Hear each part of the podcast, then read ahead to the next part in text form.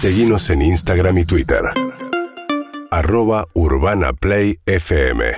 6 de la mañana, 42 minutos en Buenos Aires. Y ahí lo vemos, bajo un sol resplandeciente. Qué lindo hablar un día como hoy porque Totalmente. es uno más. Yo lo quiero mucho y además por él yo estoy acá. Además, sí, te recomendó él. Bueno, Todo cosa no- que le no sé reprocho si podemos- diariamente. claro. Por él, te yo podrás estoy acá. imaginar, ¿no? Así que No yo sé le si mando un todos beso podemos enorme. decir lo mismo de él De- a no- partir no de le ese estamos comentario. todos agradecidos de igual Y manera. por ¿no? mí, por mí, él está eh, como una sugerencia al aire. O sea, yo lo compliqué. Yo ahora Daniel lo compliqué. Pucci, buen Ah, día.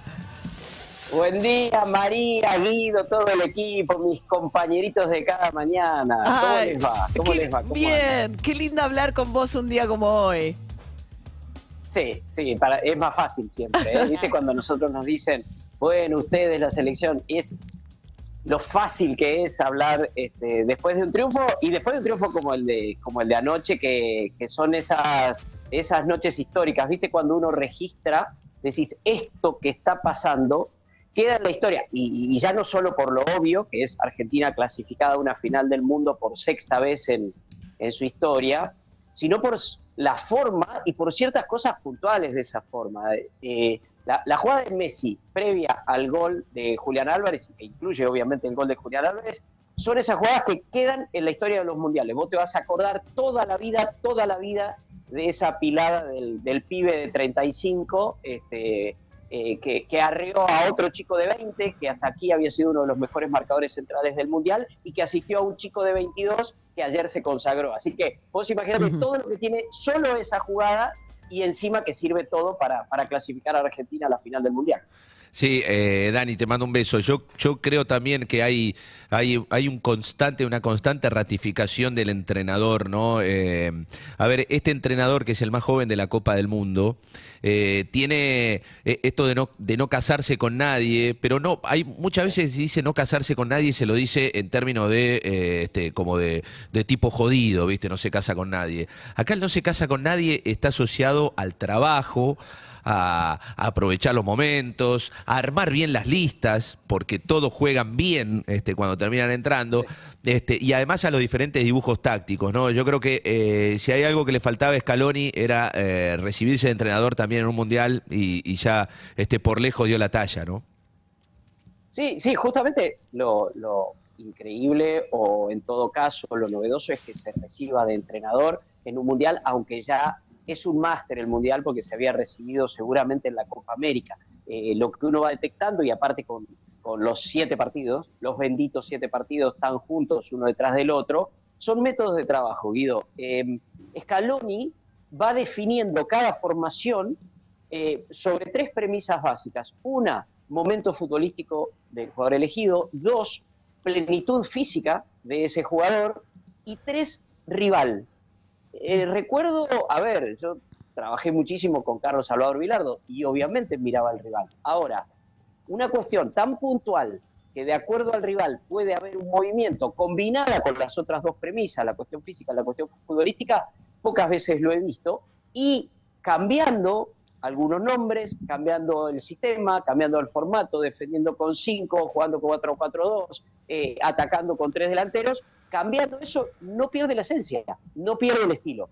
Y respecto de el no casarse, que coincido totalmente, o también usamos la expresión dejar el corazón en la mesita de luz, eh, fíjense que hay tres jugadores que se impusieron, pero no se impusieron de manera arbitraria, venían imponiéndose, venían golpeando la puerta para ser titulares y hoy son titulares indiscutidos. ¿A quiénes me refiero? Julián Álvarez, lo nombro primero porque fue con Messi la gran figura de anoche, pero los otros dos que yo les voy a nombrar han sido figuras a lo largo de estos partidos. Son Enzo Fernández, que ayer jugó maravillosamente bien también, y Alexis McAllister. ¿Por qué los menciono a ellos tres? Bueno, porque fueron los que se incluyeron, los que se sumaron al equipo. Miren. Y eh, tres pibes, cuando ¿no, Dani? Argentina- Porque ellos tienen entre Sí. 21 y 22 años los tres. 23 tiene Alexis, 22 tiene Julián, 21 tiene Enzo. Claro. Ahí está, Enzo Fernández que tenga 21 años, de verdad lo digo, parece mentira. O sea, es, es un jugador como la, la- con la veteranía con la que juega, eh, desmiente que tenga 21 años.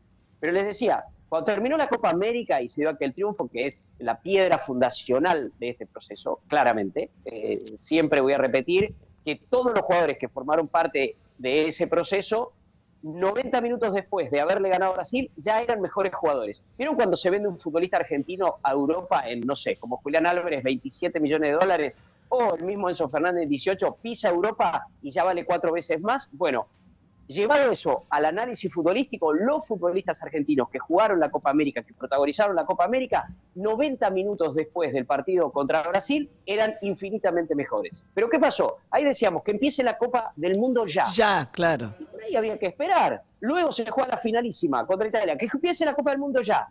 Y por ahí había que esperar. ¿Qué tenemos hoy? Y ahí empezaron las lesiones, ¿no? Las dudas acerca de si no nos había agarrado a destiempo este mundial. Y eh, porque no sabíamos qué iba a pasar tampoco con este recambio que se dio en el Mundial, como estás contando. Eh, ha mejorado, ha mejorado. Y ahí está la primera premisa, María, de la forma de elección, elegir al que está mejor. Hay una excepción eh, que la está, eh, también la está administrando, la está gestionando, que son los casos de De Paul y de Di María. ¿Por qué? Porque los dos están tocados. Son dos jugadores que son absolutamente titulares del equipo. De Paul, recuerden cuando arrancó este Mundial, que fue hace menos de un mes, ¿eh? no fue hace un siglo. Eh, fue en aquel partido contra Arabia uno de los que peor jugó. Ahora, nunca, nunca se dudó, ni desde adentro, ni desde el análisis, que iba a perder la titularidad, por lo que significa De Paul. Entonces, él es como una excepción a esa regla de tres, este, de momento futbolístico, plenitud física y rival. Él juega siempre. Bueno, lo, lo, está demostrando. Entonces, ¿qué hace? Administra con Di María, que también está igual, que podría ser considerado, y no juegan los dos juntos. Ahora, le va sirviendo también para combinar. El partido de esta noche eh, va a marcar la formación argentina para la final, no tengo ninguna duda. Si gana Marruecos será una formación y si gana Francia será otra formación. ¿Eso es malo? ¿Eso es condicionarse? No, porque el cambiar nombres, cambiar sistema en función del rival es para condicionar al rival no para ser condicionado por el rival. Y fue eh, lindo son lo cosas muy interesantes que se han dado en este equipo, en este, en este Total. Y la excepción, la cosa excepcional que no que remarcaba ayer Scaloni de haberle dado juego a los 23 de campo, o sea, sin descontando los arqueros, todos tuvieron algún minuto en el, en el mundial. Sí, aparte, a ver, no tenemos el equipo de memoria, aunque eh, eh, como teníamos aquella base que salía de memoria después de la Copa América y que la repetíamos así como repetimos el equipo del 86, pa, pa, pa, pa, pa, bueno, en esta, si querés, tenés una base. Ahí están los tres nuevos, que son titulares. Messi, por supuesto, ni hablar. Está Diego Martínez. Eh, Cuti Romero ahora sí, pero no empezó así. ¿Qué hay? Para mí, un plantel de memoria. por eso yo digo que cuando hablamos de las dudas, che, ¿cómo va a jugar ante cada partido? Y siempre hay un cambio o dos cambios, no habla de incertidumbre habla de mm. búsqueda y de ir y elegir lo que más te conviene. Vas al almacén y mm. elegir lo que más te mm. conviene. Es un plantel de memoria, no es un equipo de memoria, donde cada uno puede jugar. Lo que hizo ayer es definitivamente un gesto en un partido que se definió con mucha mayor facilidad de la que uno podía imaginar. Tuvo algo de complejidad en los primeros 20 minutos. Creo que el que diga que no se asustó, cuando ustedes vieron por televisión y nosotros vimos allí en el estadio que Messi se tocaba la pierna, el día que no se asustó está mintiendo, absolutamente. Eh, tuvo ese momento de complejidad, de momento de duda, pero duró nada. Porque imagínense, yo lo vi a Messi tocarse la pierna a los 19 minutos. A partir de ahí me olvidé del partido y lo seguía él. Y, creía percibir en cada movimiento que iba más lento, en cada movimiento que no picaba, en cada movimiento que no iba a disputar, digo, ay, ¿qué pasó acá? Luego llega el penal, que hay una cosa maravillosa allí, porque la jugada que deriva en el penal no depende de Messi, y eso habla también del equipo, Enzo Fernández, Julián Álvarez, y ahí aparece Messi para patearlo, y cuando lo patea, como lo pateó, yo digo, listo, no tiene nada, absolutamente nada. Le pegó un fierrazo tremendo al ángulo, entonces no tiene nada. ¿Por qué les digo esto de lo bueno de que no dependa? Porque estamos viendo, y yo sé que esto lo, lo vengo diciendo ya desde hace un tiempo, en este mundial lo estoy reconfirmando y ayer terminé de reconfirmarlo, estamos viendo al mejor Messi de todos los tiempos. Me planto ante el que quiera, no es emoción violenta, Venga de es a uno. no es exitismo. Este Messi de 35 años es mejor que el Messi de 2011, que el Messi de 2012, y los fundamentos son que es más completo sin haber perdido cosas que tenía. Porque quienes me dicen que Messi perdió explosión, yo los invito a ver la jugada del gol de Julián Álvarez con él arrastrando a un defensor de 20 años este, desde la mitad de la cancha hasta el fondo. Entonces, ¿qué explosión perdió eh, Lionel Messi? ¿Qué ha ganado? Cabeza, cabeza. espectacular. increíblemente feliz. Qué lindo. Bueno, Dani, última cosa. Eh, ¿Francia o Marruecos? A ver, yo en eso también me meto en un lío bárbaro, porque eh, me encantaría Marruecos, por la causa Marruecos, no saben lo que es eh, convivir aquí con, con, un equipo que es absolutamente local. Debo decir que este Mundial ha desmentido un montón de pronósticos, pero obviamente si uno habla de favoritismo, Francia es más favorito, Francia tiene más recursos, entonces por eso también si querés por conveniencia, diría Marruecos, estoy eligiendo con el corazón y con el bolsillo. Ahora, a mí hay otra parte de la historia que me encanta, que me encanta yo quiero ver el afiche de esa final de Messi versus Mbappé y lo quiero ver a Messi ganándole a Mbappé, un tipo de 35 años con un equipo detrás, con los guerreros, como se dicen ellos mismos, con los 25 guerreros detrás de, Messi más Scaloni ganándole a Francia.